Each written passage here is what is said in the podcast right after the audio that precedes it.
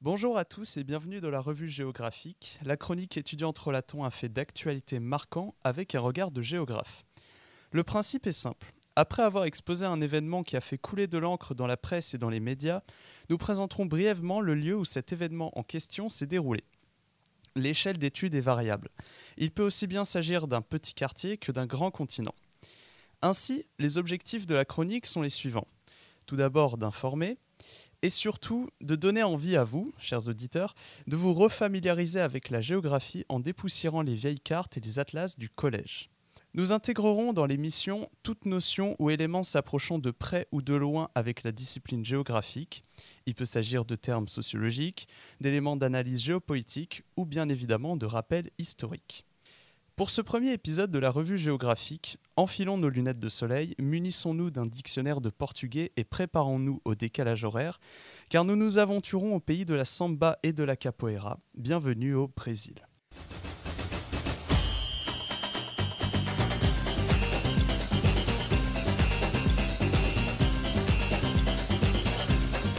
Le 8 janvier 2023, la place des Trois Pouvoirs de Brasilia, la capitale du Brésil, est le théâtre d'un mouvement populaire inédit.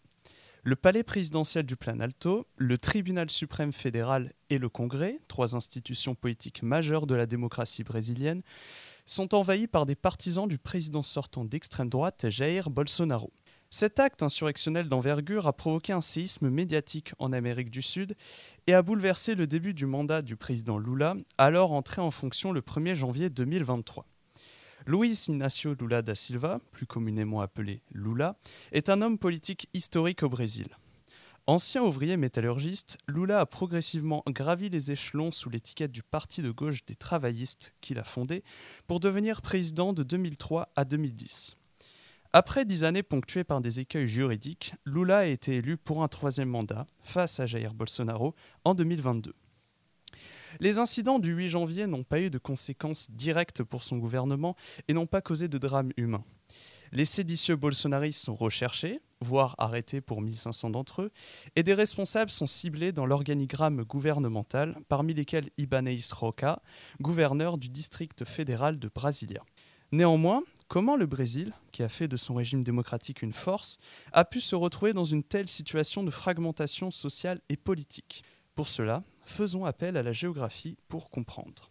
Le Brésil est un pays d'Amérique du Sud et se place parmi les pays les plus peuplés au monde avec 215 millions d'habitants.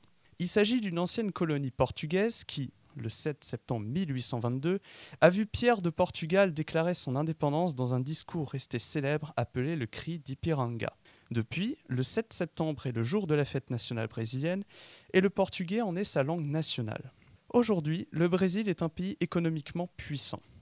Neuvième PIB mondial et première puissance régionale, il s'agit d'un des cinq États avec la Russie, l'Inde, la Chine et l'Afrique du Sud à avoir émergé grâce aux bénéfices de la mondialisation. Nous les appelons les BRICS. Situé au carrefour des cultures et du métissage, le Brésil est connu de tous pour l'iconique Christ rédempteur de Rio, la forêt amazonienne, poumon de la terre menacé par la déforestation massive, et pour la Seleção, équipe de football nationale et véritable objet de fierté du pays de l'ordre et du progrès. Ordre et progrès, telle est la, devise du philosophe positiviste Auguste Comte figurant sur le drapeau auriverde. Mais aujourd'hui, Pouvons-nous encore parler d'ordre et de progrès au Brésil? En effet, le pays du football est ainsi un pays socialement divisé, marqué par des inégalités économiques fortes entre ses habitants. De nombreuses familles s'endettent et la précarité du travail renforce davantage l'acuité de la crise sociale et économique frappant le pays. Internationalement isolé suite à la récente mandature de Bolsonaro, le gouvernement de Lula est confronté à d'immenses défis pour redresser le Brésil et réunifier sa population. Une année et demie passée derrière les barreaux après une condamnation controversée pour corruption n'a pas empêché Lula de briguer un troisième mandat de président de la République. Ce mouvement de sédition du 8 janvier, qui a fait l'objet de nombreuses comparaisons avec l'assaut du Capitole par des partisans de Donald Trump le 6 janvier 2021, symbolise les dissensions politiques et sociales majeures qui fracturent le Brésil. Actuellement, c'est sur les débris des vitres brisées et des tableaux saccagés du Planalto que Lula va faire face à un des plus grands défis de sa carrière politique, réanimer le Brésil. C'était Paul pour le premier épisode introductif de la revue géographique avec Radio Campus Tour.